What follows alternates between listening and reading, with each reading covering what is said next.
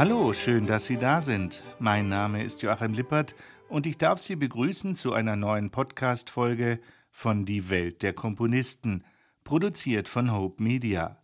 Wir hatten in der letzten Welt der Komponisten-Folge den jungen Antonin Leopold Dvorak kennengelernt. 1841 geboren, sollte er zu einer der wichtigsten Stimmen seiner Heimat Böhmen werden.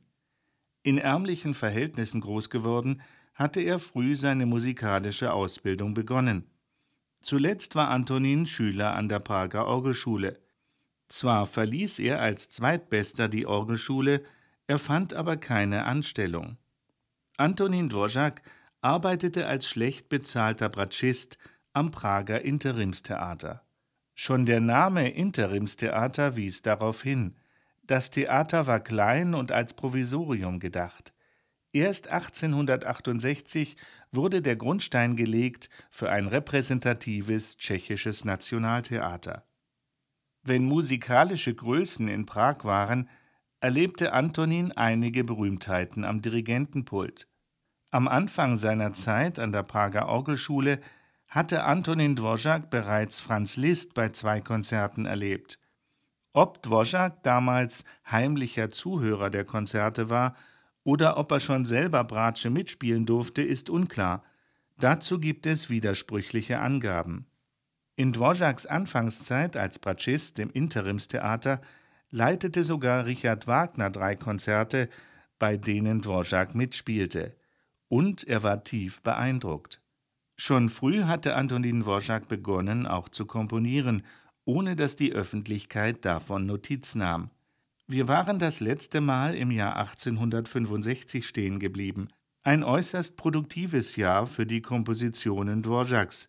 In diesem Jahr komponierte er einige größere Werke.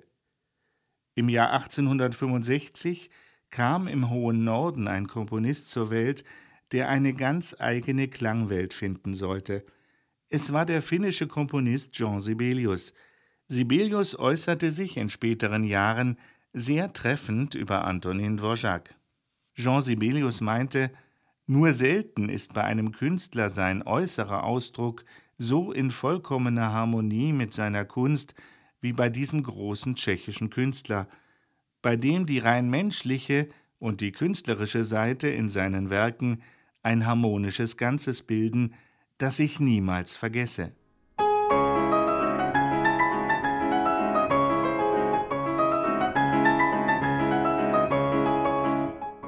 1865 war nicht nur das Jahr, in dem Dvorak seine erste Sinfonie komponierte.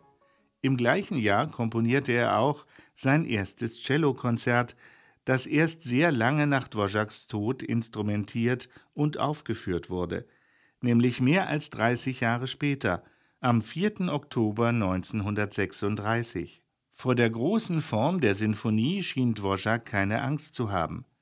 Zwischen dem 1. August und dem 9. Oktober 1865 entstand auch Antonin Dvoraks zweite Sinfonie in B-Dur Opus 4.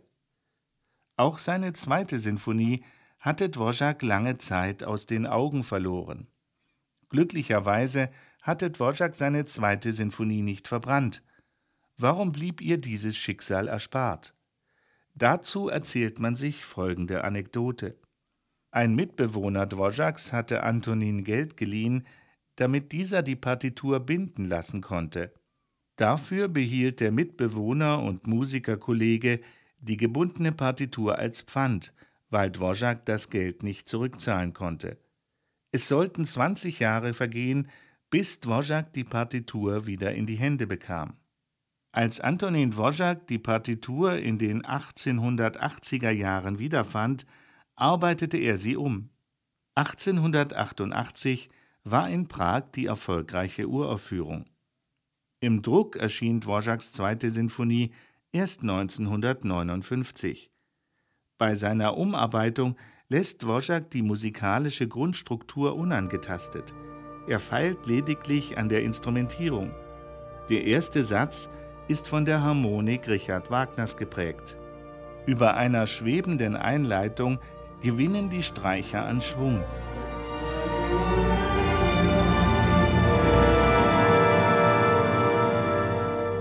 Das volle Orchester setzt ein, von den Pauken unterstützt.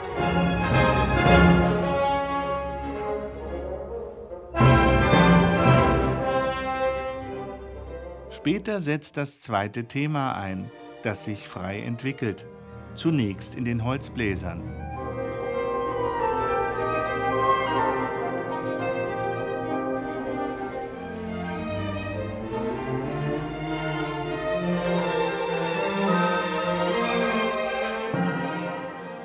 Dvorak hält sich hier nicht an die Sonatenhauptsatzform, bei der üblicherweise zwei Themen vorgestellt werden.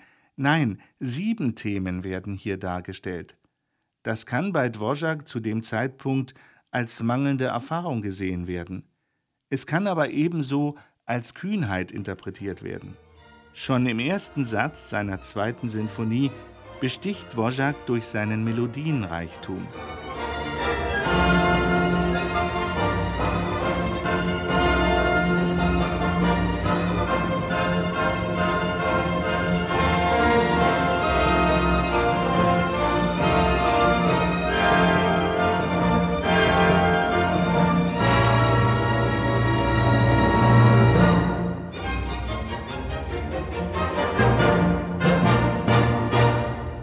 Der zweite Satz von Dvoraks zweiter Sinfonie ist von ruhigem lyrischen Charakter und lässt erahnen, was Dvorak noch alles in reiferen Jahren an ruhigen, sehnsuchtsvollen Klängen komponieren wird.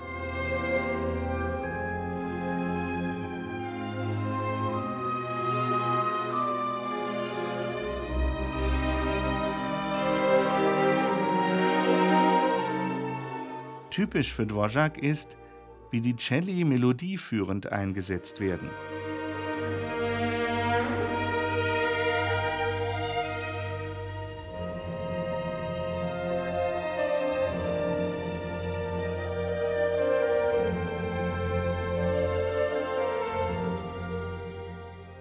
Im Mittelteil erscheint ein neues Thema.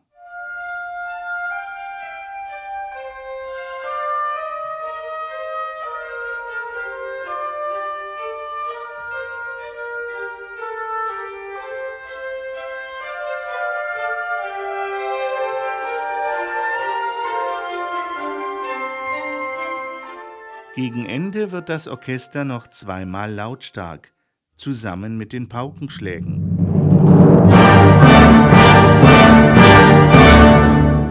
Bevor der Satz später in einem Akkord der Holzbläser verklingt.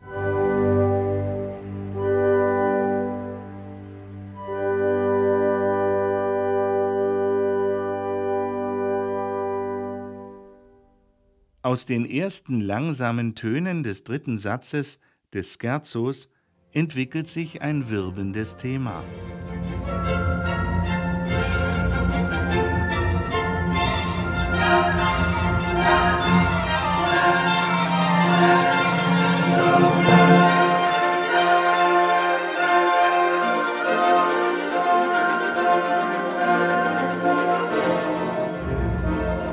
Danach wird die Musik ruhiger. Steigert sich aber im Orchester Tutti bis hin zu Fanfaren der Trompeten.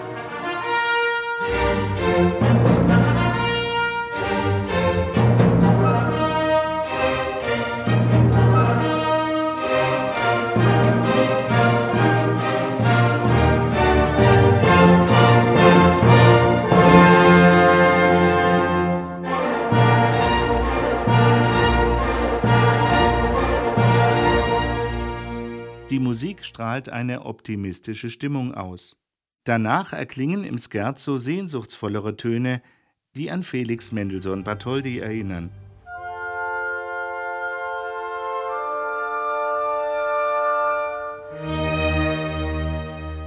Danach geht es bewegter weiter, aber immer noch sehnsuchtsvoll.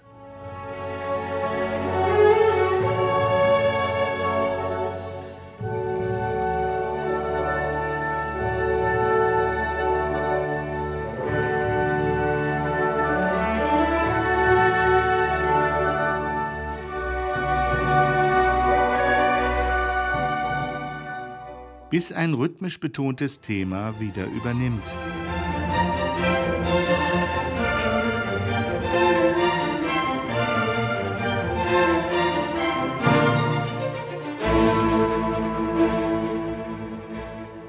Das Scherzo geht ebenso rhythmisch wie heiter zu Ende.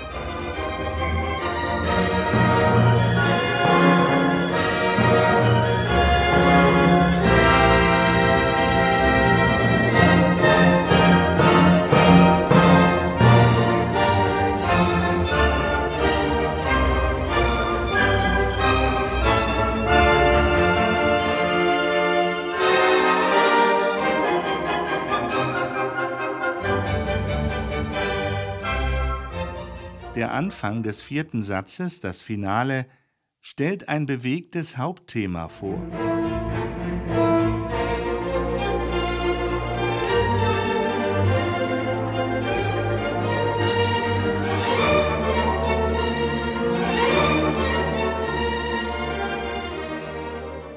Danach präsentieren die Celli, begleitet vom Pizzicato der Streicher, ein zweites liedhaftes Thema.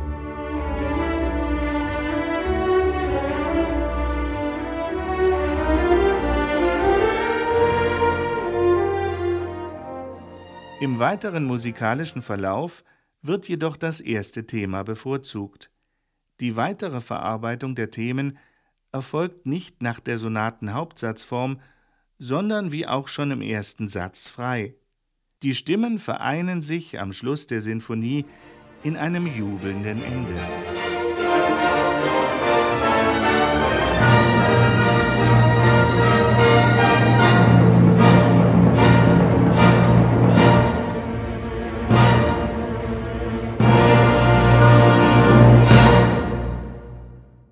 In Dvořáks zweiter Sinfonie kann man auf eine spannende Entdeckungsreise gehen. Es ist, als wolle Dvořák seine musikalischen Ideen und Themen nicht bändigen, und viele seiner Melodien haben durchaus Ohrwurmcharakter. Warum Dvořák so ideenreich war und er sich beim Komponieren kaum bremsen konnte, hat eine überzeugende Begründung. Er war verliebt. Wir hatten es in der letzten Podcast-Folge schon erwähnt. In dem sehr produktiven Jahr 1865 hatte Antonin Dvořák begonnen, den Töchtern des Hauses Tschermakowa Klavierstunden zu geben. Die 16-jährige Josefina und die knapp elfjährige Anna waren Töchter eines wohlhabenden Prager Goldschmiedes. Antonin Dvořák verliebte sich sogleich in Josefina. Sie erwiderte seine Gefühle jedoch nicht, was Dvořák schwer traf. Zur Verarbeitung seines Liebesschmerzes komponierte er die Zypressen. Das waren Lieder mit Klavierbegleitung für eine männliche Stimme. Die Zypressen sind eine Gedichtsammlung von 18 Liebesgedichten eines tschechischen Dichters. Diese Gedichte haben einen romantischen Tonfall und schildern bildhaft Liebesfreud und Liebesleid. Da wird der Geliebten gedacht, Enttäuschungen werden vor Augen geführt und Einsamkeit und Liebesqualen werden erlitten.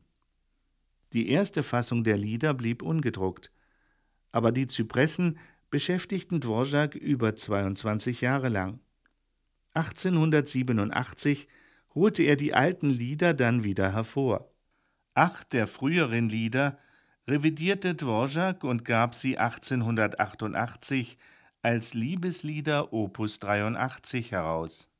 Vom 21. April bis zum 21. Mai 1887 übertrug Dvorak zwölf der 18 Lieder für Streichquartett. Er schuf damit so etwas wie Lieder ohne Worte.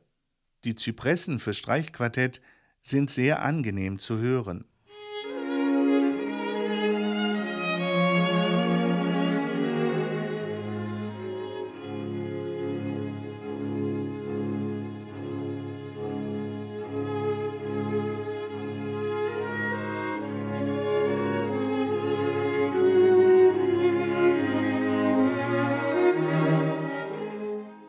Stücke sind sehr dafür geeignet, sich in Kammermusik einzuhören.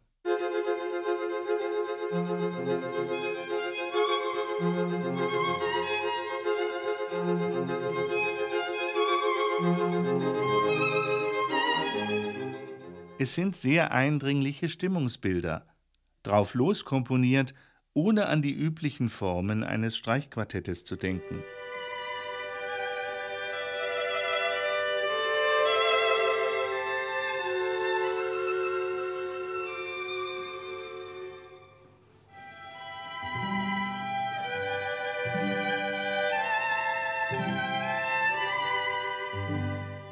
Wer sich für die Urfassung der Zypressenlieder mit Klavierbegleitung interessiert, der kann eine Welterstaufnahme bei Hensler Klassik hören, inklusive der Zypressen-Streichquartette mit dem Benewitz-Quartett.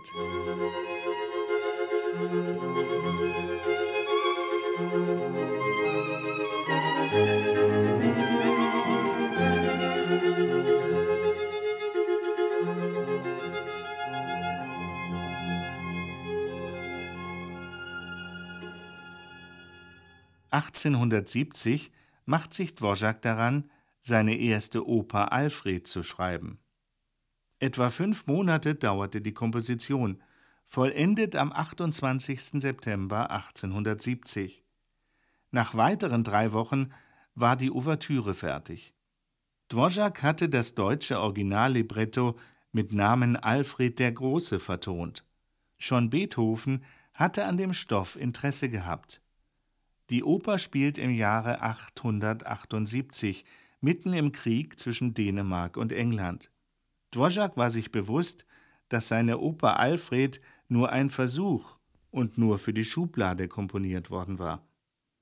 Der Einfluss Wagners mit viel Sprechgesang ist überdeutlich.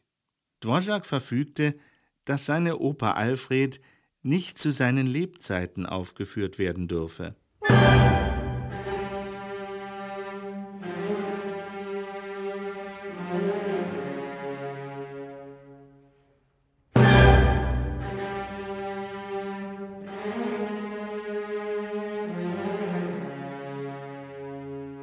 Unter dem Titel Tragische Ouvertüre wurde die Ouvertüre zur Oper Alfred etwa ein halbes Jahr nach Dvoraks Tod 1904 in Prag erstmals gespielt. Die gesamte Oper Alfred wurde erst 1938 uraufgeführt.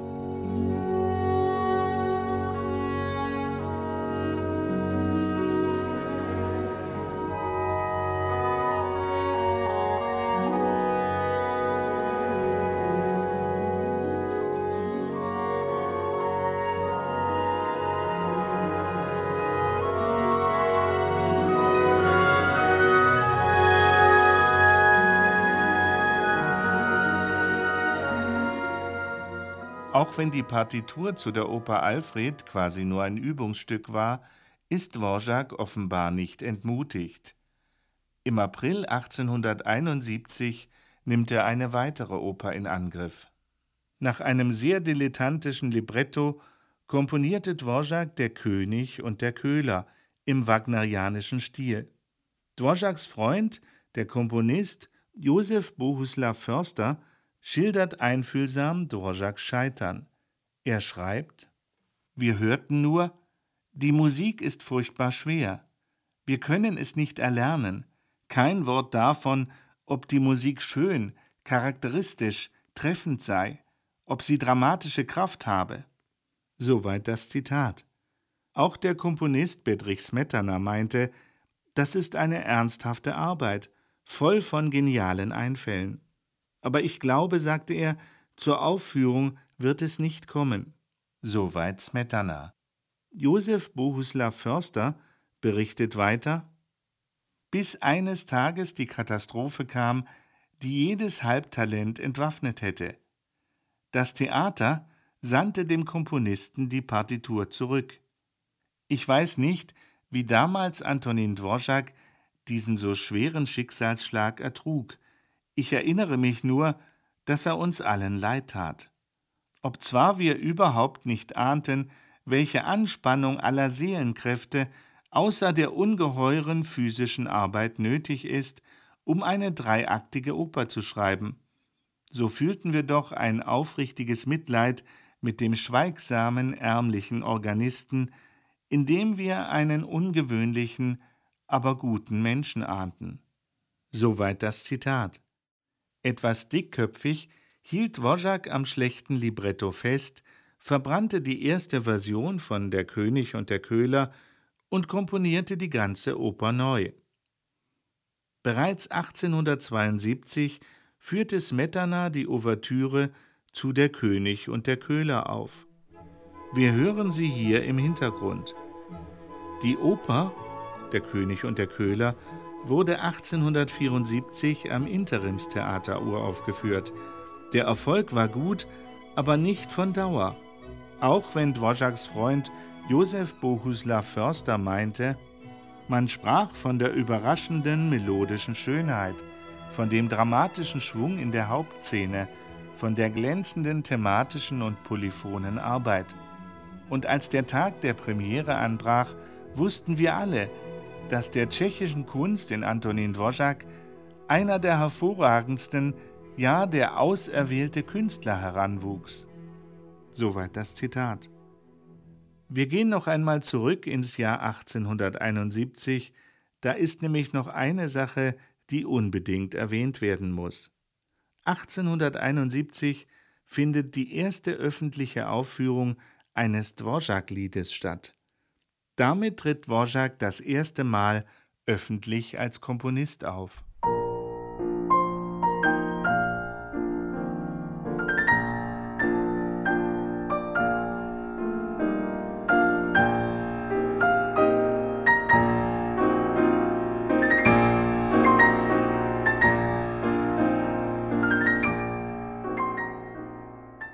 Von Anfang Mai bis Anfang Juni 1872 komponierte Antonin Dvorak an einem Stück, das sein Durchbruch werden sollte, sein erster großer nationaler Erfolg. Es handelt sich um einen Hymnus, quasi eine Kantate für gemischten Chor und Orchester. Dvorak vertonte den Schlussteil eines patriotischen Gedichtes des tschechischen Dichters Witjeslav Nowak. Dvoraks erfolgreicher Hymnus heißt die Erben des Weißen Berges. Der Weiße Berg geht zurück auf eine Schlacht im Dreißigjährigen Krieg 1620. In dieser Schlacht hatten die Böhmen folgenschwer gegen die kaiserlichen Truppen der Habsburger verloren, und der Text dieses Hymnus hat die Botschaft, das tschechische Volk solle gegen die Unterdrückung vereint sein. Ein auch in Dvoraks Zeiten immer noch aktueller Aufruf dem Kaiser in Wien, im Vielvölkerstaat Österreich-Ungarn, Widerstand zu leisten und als Tschechen zusammenzuhalten. Nach einem Orchestervorspiel setzt verhalten der Chor ein mit den Worten So wie ein Quell sucht unter Sternen, du Mutter bist bestimmt zu ewigem Weinen.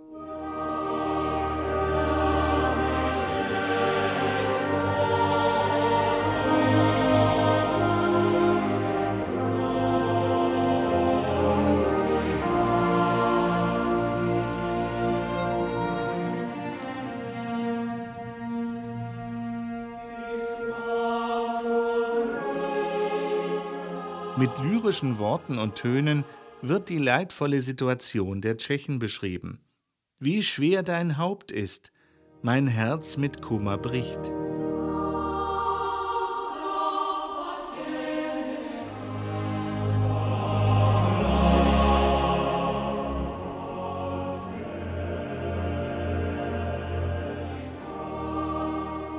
Dieses Motiv ist Grundlage der weiteren thematischen Entwicklung.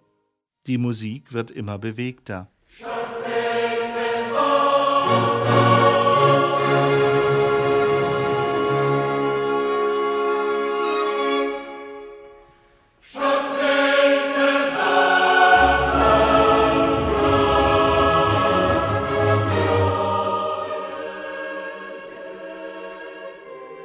Sehr poetisch ist im weiteren Verlauf des Stückes der Appell der Zusammengehörigkeit ausgedrückt mit den Worten Wir wollen bauen ein Dach aus unseren Herzen.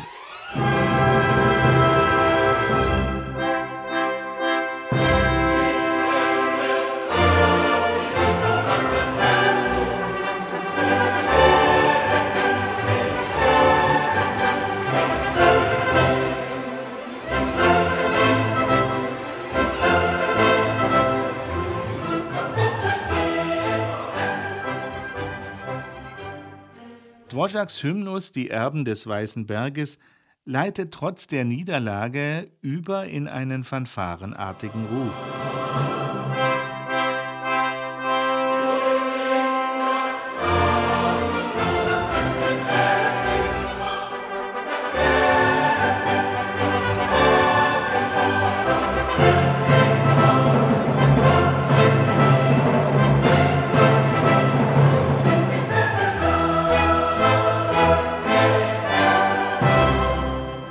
Hier wird abermals das Leid beschrieben und die Einheit beschworen. Dvořáks Hymnus endet mit dem Bekenntnis, es gibt nur ein Vaterland, es gibt nur eine Mutter.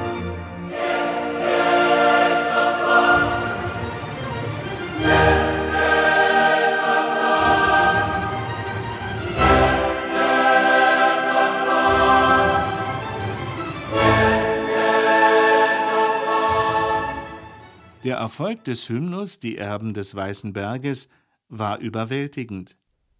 Am 9. März 1873 war die Uraufführung mit dem 300 Stimmen starken Prager Gesangverein Halla Holl. Chor und Orchester riefen stürmische Begeisterung hervor.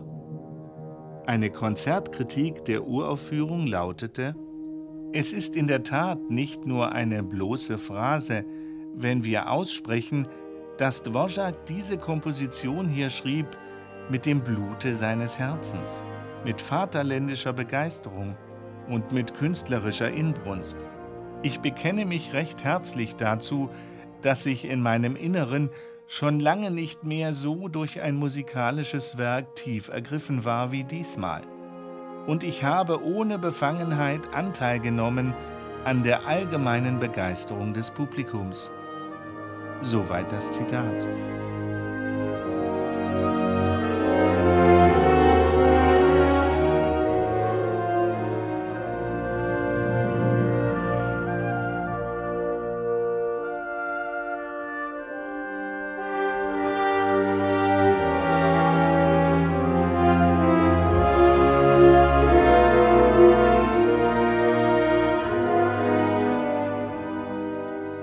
Im April 1873 hatte Antonin Dvorak begonnen, seine dritte Sinfonie zu komponieren. Er vollendete sie am 4. Juli 1873. Außergewöhnlich ist die äußere Form der dritten Sinfonie. Sie hat nicht vier Sätze wie üblich, sondern nur drei Sätze. Freunde hatten Dvorak geraten, das fehlende Scherzo zu ergänzen, doch er folgte diesem Rat nicht. Der erste Satz von Dvořáks dritter Sinfonie ist im heroischen S-Dur komponiert. Die Sinfonie enthält keine konkreten Wagner-Zitate, und doch erinnert die Instrumentierung an manchen Stellen an frühe Wagner-Opern. Dvořák hatte die Besetzung erweitert. Hinzugekommen sind Harfe, Englisch, Horn und Tuba. Der erste Satz beginnt mit einem leisen Paukenthema über den Streichern. Bis dann die Violinen mit sehr viel Ausdruck, molto espressivo, ein gesangartiges Thema in den Violinen anstimmen.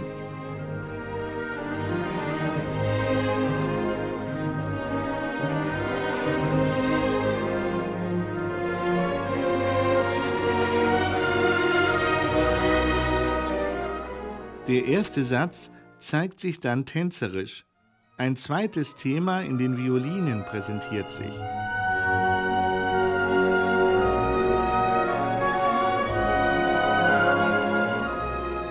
Während das Anfangsthema sich nach oben steigend entwickelt, ist das zweite Thema quasi gespiegelt vom ersten Thema in einer Abwärtsbewegung.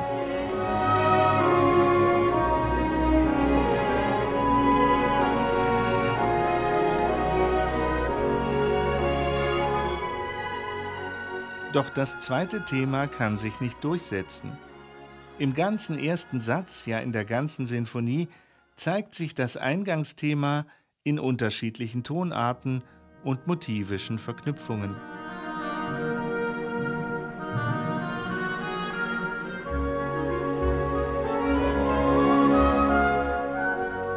Und gegen Ende des ersten Satzes zeigt sich dieses Thema fanfarenartig kraftvoll in den Bläsern.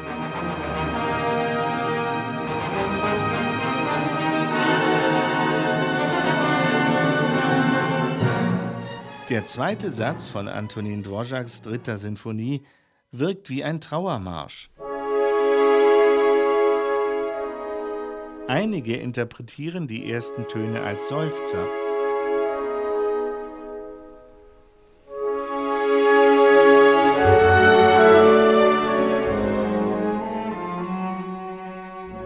Später wirkt die Instrumentierung filigran, mit zarten Streichern dunklen Blechbläsern und mit der Harfe. Beeindruckend ist der Mittelteil des zweiten Satzes. Hier zeigt sich ein schreitendes Thema.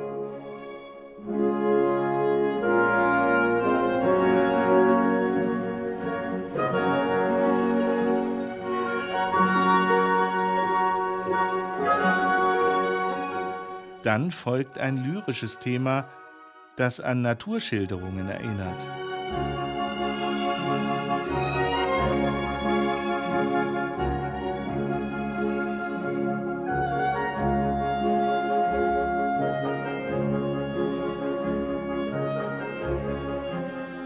In der weiteren Durchführung des zweiten Satzes zeigt sich der Trauermarsch wieder und am Schluss finden sich Anklänge an den Mittelteil.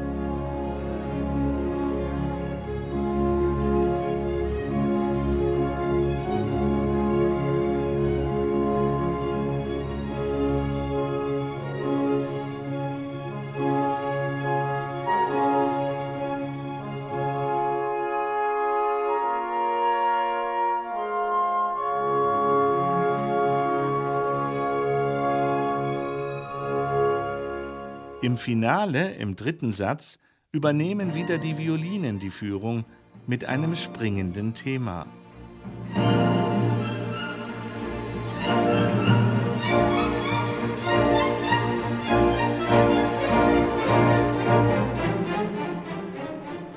Später übernehmen die Holzbläser die variierte Melodie.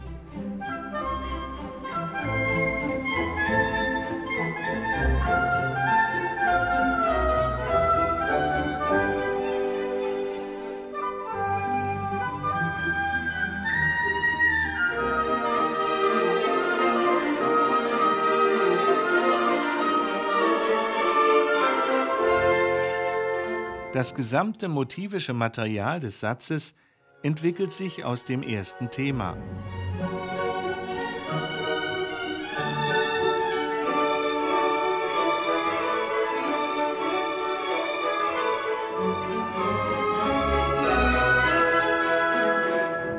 Auch wenn sich bedrohliche Orchesterpassagen aufbauen.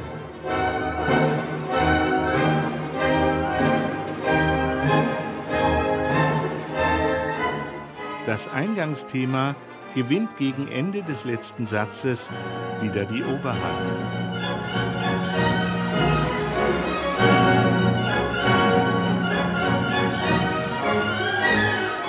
Die Uraufführung von Antonin Dvořáks dritter Sinfonie war am 29. März 1874 in Prag unter der Leitung von Bedřich Smetana.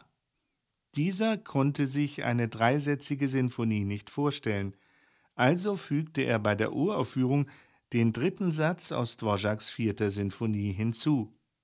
In den Kritiken wurde die tschechische Tonsprache gelobt, ebenso wie der Ideenreichtum und die Themenverarbeitung. Das Werk, hieß es, sei aber noch davon entfernt, eine reife Sinfonie zu sein. Im Jahr 1887 wurde die Sinfonie von Dvořák gründlich bearbeitet. Im Druck erschien die Sinfonie erst acht Jahre nach Dvořáks Tod im Jahre 1912.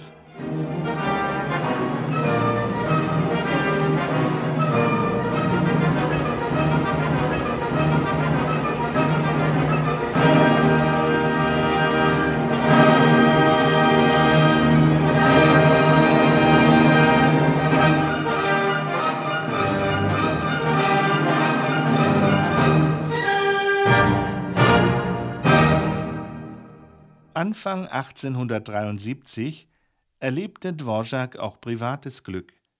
Er verliebte sich in die 13 Jahre jüngere Anna Tschermakowa, der er acht Jahre zuvor Klavierstunden gegeben hatte. Damals hatte er sich in Annas ältere Schwester Josephine verliebt. Diesmal wird Antonins Liebe aber erwidert. Die Eltern jedoch sind gegen diese Verbindung. Als Anna aber schwanger wird, darf Antonin sie heiraten.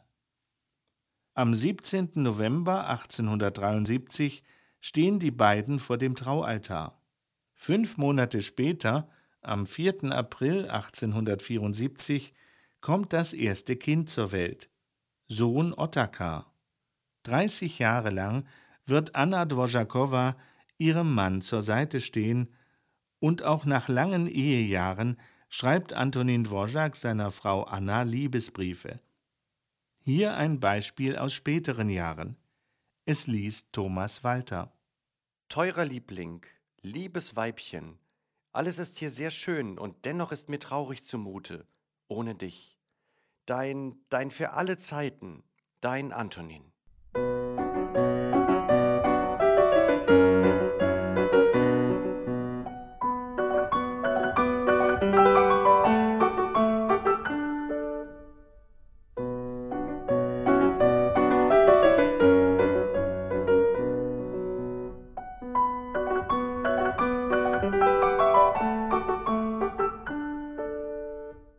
Durfte Sie in dieser Podcast-Folge wieder ein Stück durch das Leben und das Werk von Antonin Dvořák begleiten. Wir konnten sehen, wie produktiv Dvořák in seiner Anfangszeit war. Sein nationaler Durchbruch in Böhmen, in seiner Heimat, war gemacht. Sein Hymnus Die Erben des Weißen Berges ist hierzulande, wie auch seine frühen Sinfonien, fast unbekannt. Deswegen hat es mich gefreut, Ihnen diese Stücke vorstellen zu dürfen. Dvořáks internationaler Erfolg aber lässt immer noch auf sich warten. In der nächsten Welt der Komponisten Podcast-Folge werden wir weltbekannte Werke des einfallsreichen Tschechen kennenlernen, wie zum Beispiel seine Streicherserenade, und wir werden erfahren, was ein Mittellosigkeitszeugnis ist. Dvořák braucht ein solches Dokument, um sich für ein Stipendium zu bewerben. Ich bedanke mich bei Ihnen fürs Anklicken und Zuhören und ich freue mich auf Sie, wenn Sie das nächste Mal wieder mit dabei sind. Alles Liebe rundherum wünscht Ihnen wie immer Ihr Joachim Lippert.